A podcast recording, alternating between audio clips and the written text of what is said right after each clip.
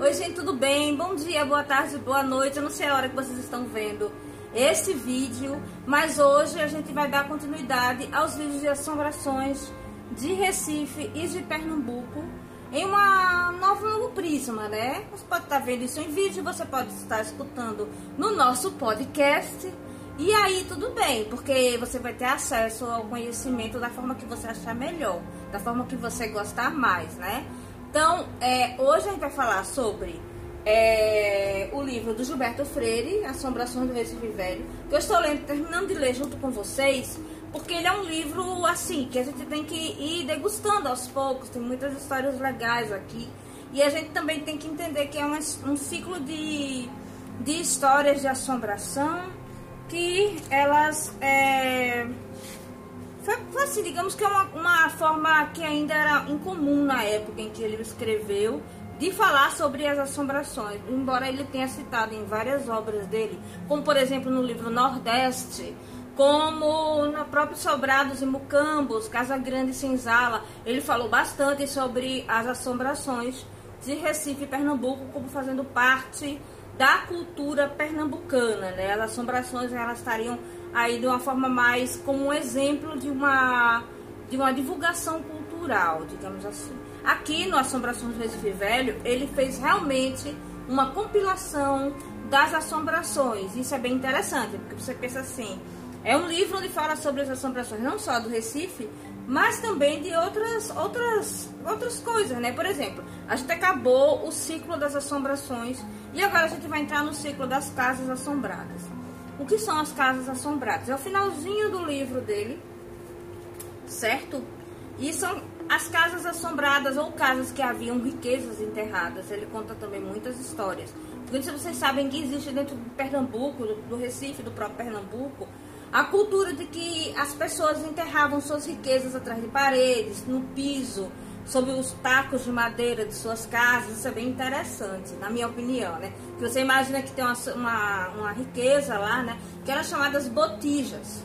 E também tem a lenda da botija, né? Que você não pode falar que está procurando, senão ela desaparece. Isso é muito legal. E eu vou ler algumas, eu vou falar primeiro, vamos contar, né? E depois eu vou ler um pouco sobre o que ele falou das assombrações, né? Eu separei alguns casos aqui que eu vou contar uma parte deles, né? Então agora a gente vai começar com as assombrações de casas mal assombradas.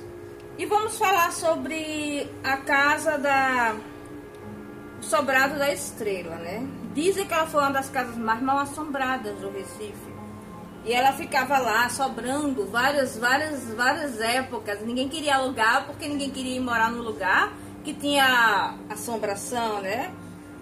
É, em 1895, inclusive, ele está falando aqui no livro que as pessoas ficavam com medo de morar na casa, porque a casa ou ela estaria toda quebrada ou ela estava assombrada, né? Que negócio. Então, daqui a gente vem para a história da casa do sobrado Estrela, né? E essa casa, ela ficava, deixa eu ver.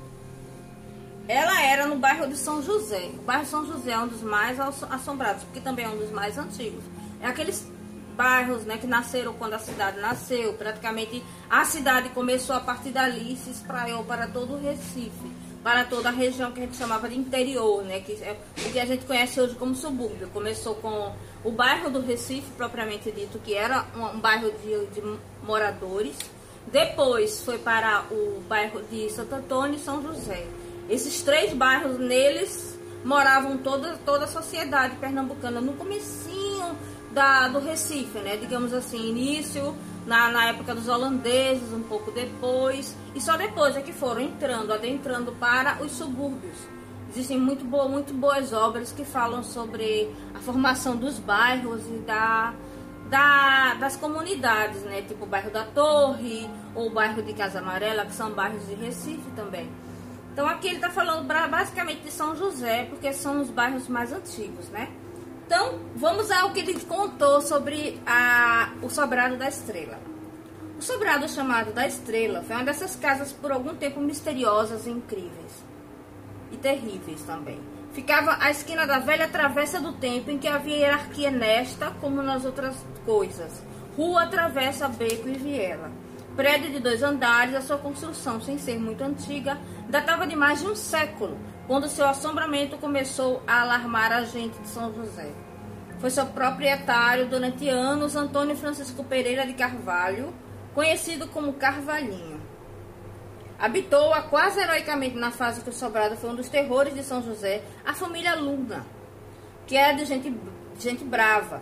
Em 1873, quando os Lunas se mudaram para casa, na qual haveriam de viver anos, arrepiados com muitas visagens que lhes diziam ter aparecer, aparecido a todo instante, mas sem deixarem vencer por esses horrores de outro mundo. O prédio passara 20 anos fechado. Como o papel tristonho de aluga-se? Pretendentes muitos, mas os boatos, boatos eram de aterrorizar qualquer cristão, gente. Ninguém se animava a ocupar o sobrado tão cheio de mistérios. E as visagens, as tais assombrações, as almas de outro mundo, é que durante anos se tornaram donas absolutas do velho sobrado sem serem incomodadas pela intrusão dos vivos. Diz-se que a família Luna, durante o tempo em que morou no prédio, não sossegou a noite ou fosse por sugestão, ou por isso ou por aquilo. A boa gente via vultos, ouvia quebrar de louças na cozinha e abanar de fogo no fogão. Era como se a cozinha burguesa fosse uma cova de bruxas da Salamanca. E quando anoitecia, mãos que ninguém enxergava, mas que deviam ter alguma coisa de garras de demônios, jogavam areia sobre as pessoas da casa. Obra, evidentemente, de espíritos dos chamados zombeteiros, pensavam os lunas e os vizinhos dos lunas. Viveram então esses corajosos lunas anos e anos em casa tão incômoda, perturbados com a misteriosa areia nas próprias horas de jantar e cear. Mas de alguma maneira acomodados as diabruras não sabiam se de almas penadas se do próprio cafute. O aluguel do sobrado parece que era, de ba era baixo e os lunas talvez preferissem os horrores da casa encantada ao talvez terem que pagar um aluguel alto. Das almas penadas do sobrado da estrela chegou a pensar um recifense velho que fossem almas de estudantes da velha república, alma de boêmios ou gaiatos que por muito terem se mostrado nus das varandas a mocinhas pobres da vizinhança, escandalizando as coitadas das criaturas de Deus com sua nudez obscena, e por muito terem, terem furtado frutas ou doces de tabuleiros de baianas velhas, ou por muito terem judiado com moleques ou molecas inermes para quem doutores eram quase deuses de casaca e cartola, estavam agora purgando os seus pecados. Disse dos lunas que só deixaram o sobrado depois de terem desenterrado dinheiro. Uma noite, certas pessoas da família teve um sonho. Sonhou que num buraco da socavão da escada do primeiro andar havia coisa enterrada. coisa, isto é, ourama, dinheiro, né, minha gente? Ourama dos tempos dos reis velhos. Pela manhã, contou o sonho aos outros lunas. Dinheiro enterrado devia ser a causa das assombrações das visagens e dos pseus. Mas aberto um buraco no socavão, em lugar de moedas de prata e ouro, só teriam achado os pacientes no lunas um punhado de miseráveis cédulas de dois mil réis. Troça de estudantes do tempo em que o prédio fora remeiro de república, explicaram os lunas a gente vizinha e abelhuda da rua que não que eram cédulas furtadas por um dos antigos cacheiros da mercearia que um deles mantinha no andar térreo do edifício. Façanha de caixeiro vivo e não de estudante morto. Um desapontamento. O que parecia um romance de alma do outro mundo teria sido uma simples história de furto. Nada demais. Em vez de tesouro, simples punhado de cédulas de dois mil réis. Quando a família Luna mudou-se do sobrado, achou-se, porém, grande buraco no socavão da escada do primeiro andar. Não parecia ter abrigado apenas miseráveis cédulas de dois mil réis, e sim dinheiro. Os lunas que durante anos haviam convivido quase heroicamente com almas de outro mundo, não confirmaram o boato de que dali tinha sido desenterrado botija com dinheiro. Muita prata, muito ouro, muita moeda, sussurrava a vizinhança. Apenas um punhado de cédulas sujas. Insistiam em dizer os bravos moradores da casa mal assombrada e até hoje ninguém sabe o que de fato se passou no sobrado chamado da Estrela nos últimos anos do Império, um dos mais célebres do Recife pelo seu mistério de casa, às vezes comicamente assombrado. Bem, gente, assim, se eu posso dar minha, meus 10 centavos de, de opinião a respeito, eu acredito que eles sabiam sim que havia tesouro ali, né? Então eles devem com certeza ter desenterrado alguma coisa. Claro que eles não iam falar, né? Porque primeiro ia ter um certo preconceito. Porque existe um preconceito muito grande com folclore, com ideias desse tipo, e as pessoas não gostam de mexer com o assunto. E segundo que não é da conta de ninguém, né? A casa é deles. Se eles tiveram que aturar a assombração do jeito que eles tiveram, então eles também poderiam usufruir do dinheiro, né? E tem um outro aqui que é da casa da esquina do beco do Marisco, né? Essa casa, esse beco do Marisco, ele ficava onde hoje a gente, a gente tem a Coab, certo? Ali na, no centro, no São José, na saída já perto da UR6, descendo, né? Muitas ruas, muitos becos, muitas casas de Recife perdendo seus nomes. E muitas, muitos becos mesmo foram, foram renomeados por conta de mudanças na traça dos mapas, das codificações de ruas e o Beco do Marisco, que eram desses becos que eu acho que comerciavam, comercializavam mariscos, que tinha também a do Camarão, tinham várias ruas com esses nomes assim, referidos a pescados, né? Eu acredito que ali era feito o comércio de marisco, né? Então essa casa ela era assombrada, né? E essa casa ficava nessa rua que foi reformulada por conta da, da época da mudança do Corpo Santo, da Igreja do Corpo Santo, ou seja, entre 1911 e 1913, que foi quando demoliram a igreja, certo? E reformularam ali as ruas do Porto, certo? É, vamos falar sobre a, o sobrado misterioso da Rua Augusta. Ela era a Rua Augusta, ela ficava de esquina com esse beco do Marisco. Então essa casa ficava na esquina, entre um e outro. Por isso que ele localizou no beco do marisco, tá? Vamos ler o que Gilberto Freire fala.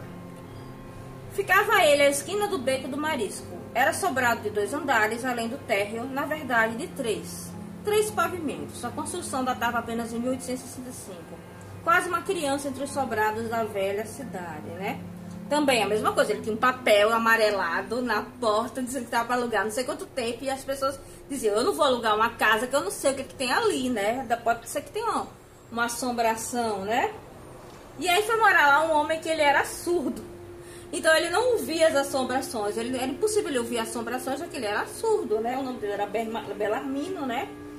E ele escutava, quer dizer, as pessoas ao redor escutavam, mas ele não, ele dizia que não escutava, mas muitas vezes ele sentia o impacto de coisas quebrando, de é, portas batendo, como uma pessoa que é surda, ela consegue sentir o impacto de uma batida, o impacto de uma porta fechando, né?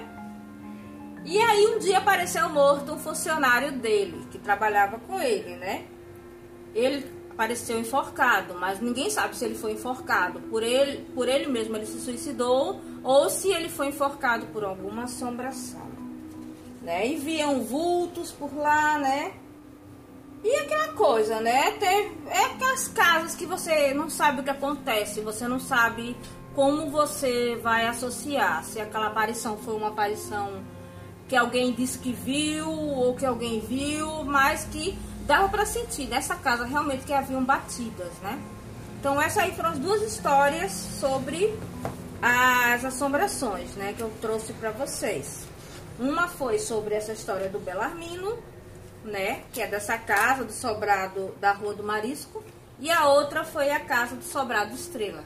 E no próximo episódio a gente vai falar mais um pouco sobre é, esses, essas visões, essas assombrações de casas, né? Pra gente terminar encerrando o livro de Gilberto Freire. E eu quero começar uma nova série que eu vou mostrar para vocês ainda essa semana. A gente vai começar e vai ser falando sobre livros que remetem às assombrações, mas também livros de usos e costumes. Tá certo? Um beijo, gente. Muito obrigada e até a próxima.